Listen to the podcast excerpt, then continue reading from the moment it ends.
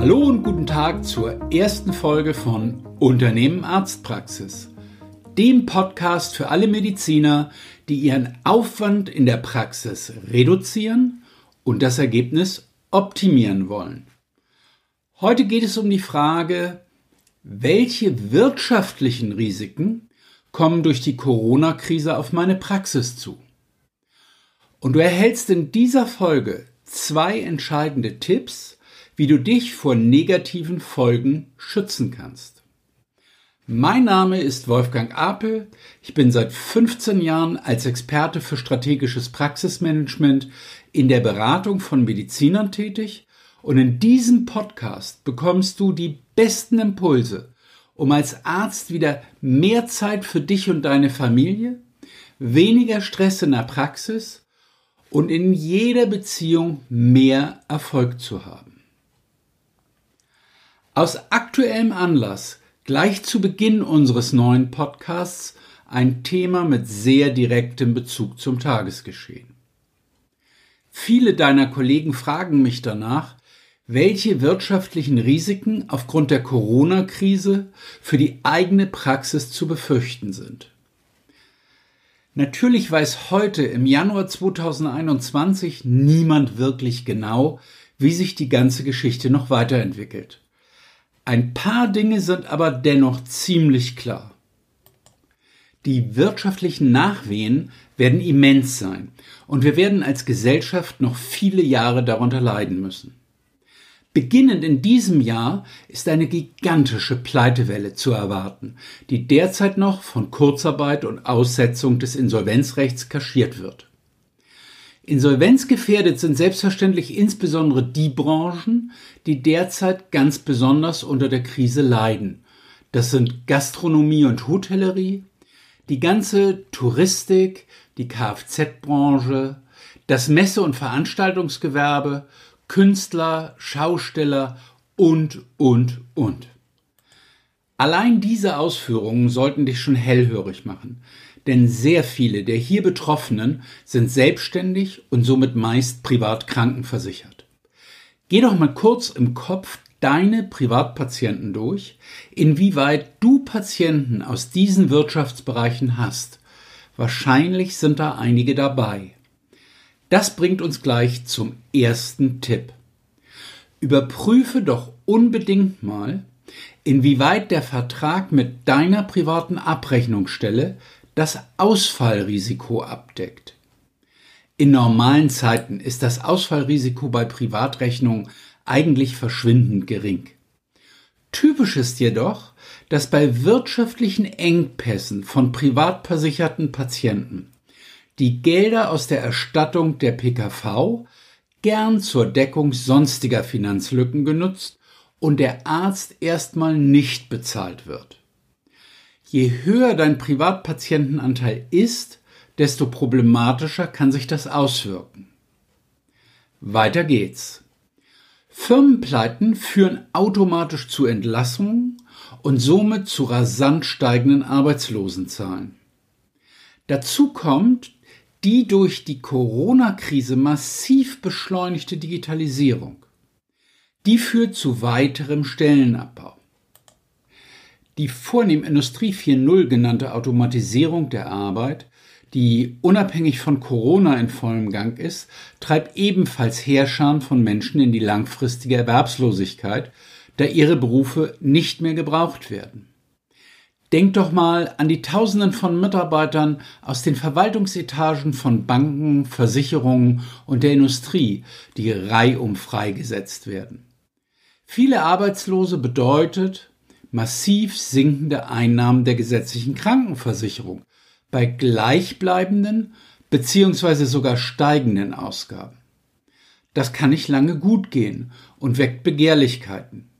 Es sollte mich wirklich wundern, wenn in dieser Situation nicht wieder das Thema Einheitsversicherung auf den Tisch kommt.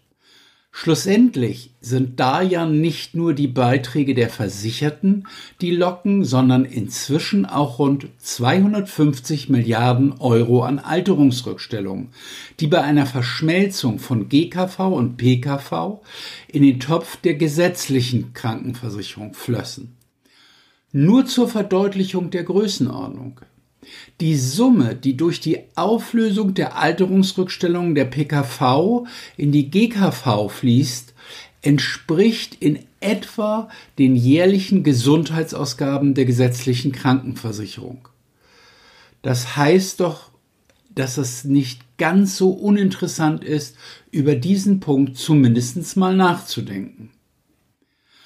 Und was bedeutet das für dich? Ganz einfach. Im Bundesdurchschnitt generiert eine Arztpraxis rund 25 Prozent ihrer Einnahmen durch Privatpatienten. Wenn die plötzlich gesetzlich versichert wären, fehlen dir rund 15 Prozent deiner Einnahmen. Und jetzt wird's blöd.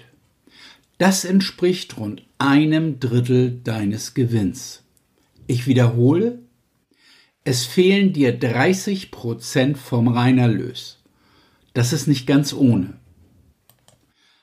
Aber was kannst du tun? Du kannst unseren nun folgenden zweiten Tipp beherzigen. Mach dir doch bitte mal Gedanken darüber, welche Möglichkeiten es für dich und deine Praxis gibt, die Einnahmen aus Selbstzahlerleistungen zu erhöhen. Hier ist in den meisten Praxen noch sehr viel Luft nach oben. In den meisten Fällen fehlt es nur an der konsequenten Aufklärung der Patienten über die angebotenen Leistungen. Denkbar, dass das auch auf deine Praxis zutrifft? Solltest du allerdings zu den Medizinern gehören, die sich ganz grundsätzlich mit dem Verkauf von Selbstzahlerleistungen schwer tun, obwohl es solche gibt, die du als medizinisch sinnvoll erachtest?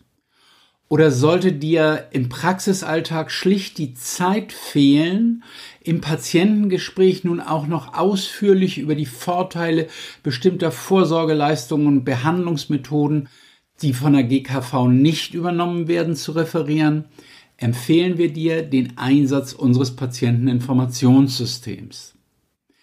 Damit kannst du die Patienten über die von dir angebotenen Selbstzahlerleistungen und deren Nutzen informieren, bevor sie überhaupt bei dir im Behandlungszimmer sitzen und kannst somit die Nachfrage nennenswert steigern. Es würde jetzt aber wirklich zu weit führen, im Detail dieses komplexe System zu erklären. Dazu werden wir aber eine gesonderte Podcast-Folge machen, in der wir das ganz detailliert erklären. Bleibt, mit dem richtigen Konzept kannst du zwischen 20 und 50 Prozent der gesamten Praxiseinnahmen über Selbstzahlerleistungen generieren. Diverse unserer Kunden machen das bereits seit Jahren, und zwar unabhängig von Fachrichtungen und Standort. Wenn dich interessiert, ob es auch für deine Praxis funktionieren kann, mit Selbstzahlerleistungen weit über 20 Prozent der Praxiseinnahmen zu generieren, ruf mich gerne an oder schick mir einfach eine kurze Mail an w.apel.medicom.org. Wir können dann einen Termin für ein unverbindliches und selbstverständlich kostenloses Erstgespräch ausmachen indem wir deine Situation beleuchten und klären, ob dieses Konzept für dich Sinn macht und wie es sich gegebenenfalls für deine Praxis umsetzen lässt.